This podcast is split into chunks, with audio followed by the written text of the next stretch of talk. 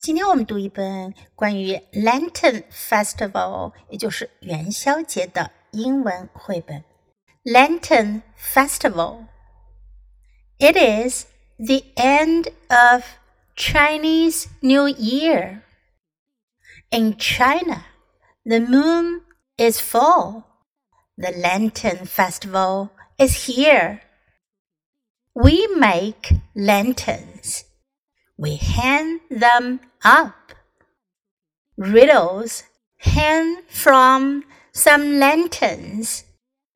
We try to answer one. My friend gets it right. He wins a prize. We go to the temple. We see red lanterns. Red is a lucky color. We eat tang yuan. Yum!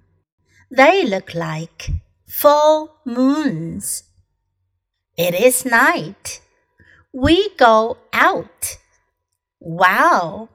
Look at the lanterns. Some look like animals. Look, a dragon. We write wishes on lanterns. We let the lanterns go. They rise. They fill the sky. The Lantern Festival is fun. 我们来学习一下关于元宵节的几个英文单词。首先呢，就是元宵节 （Lantern Festival）。Lantern Festival 直译意思呢，其实是灯笼节，lantern 是灯笼的意思。 我们中国人常用的红灯笼叫 red lanterns，red lanterns。小朋友们喜欢的动物灯笼可以说 animal lanterns，animal lanterns。上面写了灯谜的叫 riddle lanterns，riddle 谜语灯谜 riddle lanterns。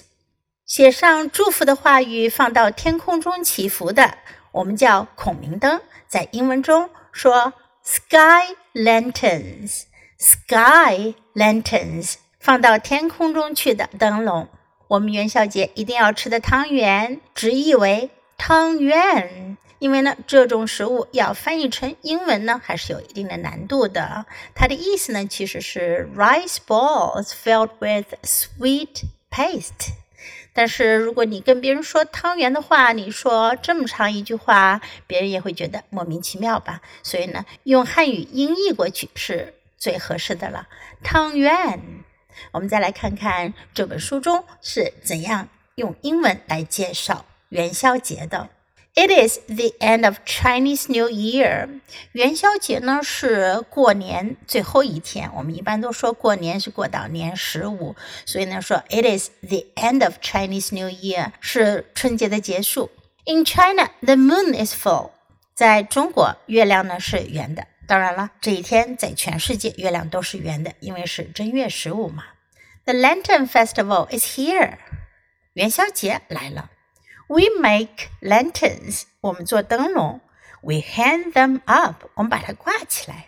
Riddles hang from some lanterns，一些灯笼上呢会挂着灯谜。We try to answer one，我们试着要猜灯谜。Answer a riddle。My friend gets it right，我的朋友猜对了。Get it right，做对了，答对了。He wins a prize，他得到了。 一个奖品。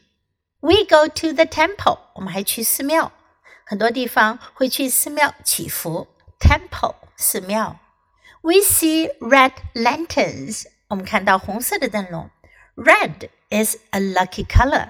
对于中国人来讲，尤其是 Chinese New Year 春节期间，你到处都会看到 red 红色的，因为呢，红色是幸运的颜色。We eat 汤圆，我们吃汤圆。 Yum，真好吃。They look like full moons，它们看上去像满月。Full moon，满月。